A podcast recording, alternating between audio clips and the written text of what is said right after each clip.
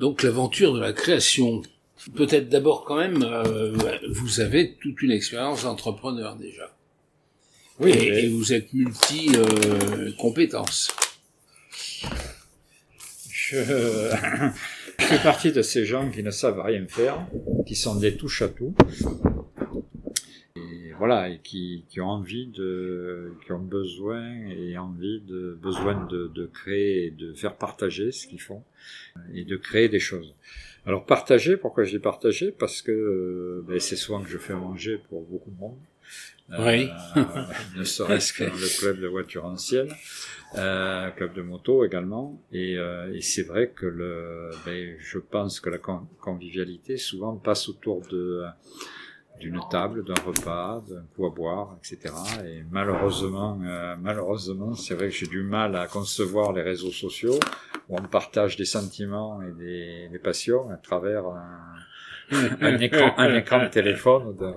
Donc voilà, donc euh, c'est pas ben, ça, c'est pas dans la tradition périgourdine en effet. En hein. plus, je pense que ouais, ouais, ouais, effectivement, il y a, y a toujours, normalement, il y a toujours quelqu'un à table. Euh, voilà. Euh, non, mais l'aventure a commencé comment? L'aventure a commencé par euh, euh par la demande d'un ami Patrick, qui allait faire un salon euh, sur Paris, mm-hmm. euh, au Midcar, et voilà, j'étais entre deux périodes d'activité. J'avais fait euh, 15 ans d'élevage et d'abattage de volailles bio, volailles de poulet, de Dans le bio, d'accord. Voilà, euh, un peu trop tôt. J'ai démarré dans les années 80. C'était, c'était peut-être vraiment être plus que pionnier, oui.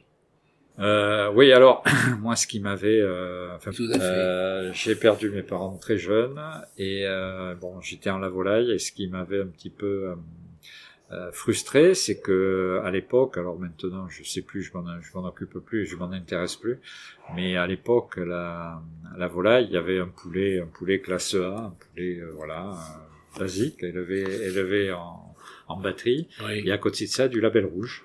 Et le label rouge était, euh, était élevé par des organismes qui, qui contrôlaient, ce qui était très bien hein, d'ailleurs. Le label c'était quelque chose de tout à fait valable, euh, sauf que tous les tous les abattoirs euh, avaient le même euh, le même produit à la sortie, c'était le même, le même poulet, la même volaille. Donc j'ai voulu faire autre chose pour pour me dire je vais me démarquer. Mhm. Et comme je suis un bio dans l'âme, euh, voilà, nous avons démarré un cahier des charges, donc sans aucune fierté, parce que parce que je pense que ça a été monté un peu, un peu, un peu trop tôt et un peu trop vite. Hmm. Euh, voilà, nous avons déposé, enfin j'ai déposé un cahier des charges au ministère de l'Agriculture euh, pour avoir un, pour élever des poulets bio en biologie avec des traitements, euh, avec des traitements, avec des, des méthodes d'élevage. Bravo. Une formule. Euh, euh voilà, bon. Donc ça a duré, l'aventure a duré une quinzaine d'années. C'est un domaine à la viande qui est euh, qui est très dur. Euh, D'ailleurs, des abattoirs de volailles indépendants, il y en a pratiquement plus. Euh, donc voilà, et j'avais arrêté de, j'avais arrêté cette activité-là. J'étais entre deux, entre deux. J'étais un petit peu sur la, la cuisine à base de cabecou, euh, feuilleté de cabecou, brioche de cabecou, voilà, avec un ami. Et euh, j'ai basculé sur le biscuit à partir du moment où un ami m'a demandé de lui fabriquer des biscuits pour faire des salauds. Voilà. Et donc on a j'ai démarré des mmh. biscuits dans ma cuisine. Hein, J'avais pas de biscuiterie. Et euh, suite à ça, je me suis dit, tiens, pourquoi pas? Et biscuit, c'est quand même une pâtisserie de conservation. Hein. biscuit, comme son nom l'indique, cuit deux fois, bis, euh, biscuit. Mm-hmm. Donc je me suis dit, pourquoi pas? Ça m'intéressait, moi qui venais du frais, parce que quand, euh, mm-hmm. quand euh, on a on a plus même poulet, ben, il faut le vendre rapidement. Là, on avait on a un peu plus de temps pour, pour vendre son, son biscuit.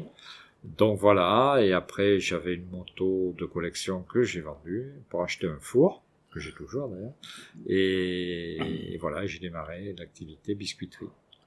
Eh bien, il fallait y croire, alors c'est bien. Bah, il fallait y croire, il fallait, il fallait, il fallait manger aussi. et comme j'avais une famille euh, importante avec six enfants. Oula, d'accord. Enfin, j'avais, non, j'ai toujours. Hein. mais bon, ils comptent plus. Euh, enfin, il y en a quelques-uns, mais la plupart comptent plus sur moi. Là. Voilà, ils comptent plus sur moi pour leur fournir les biscuits.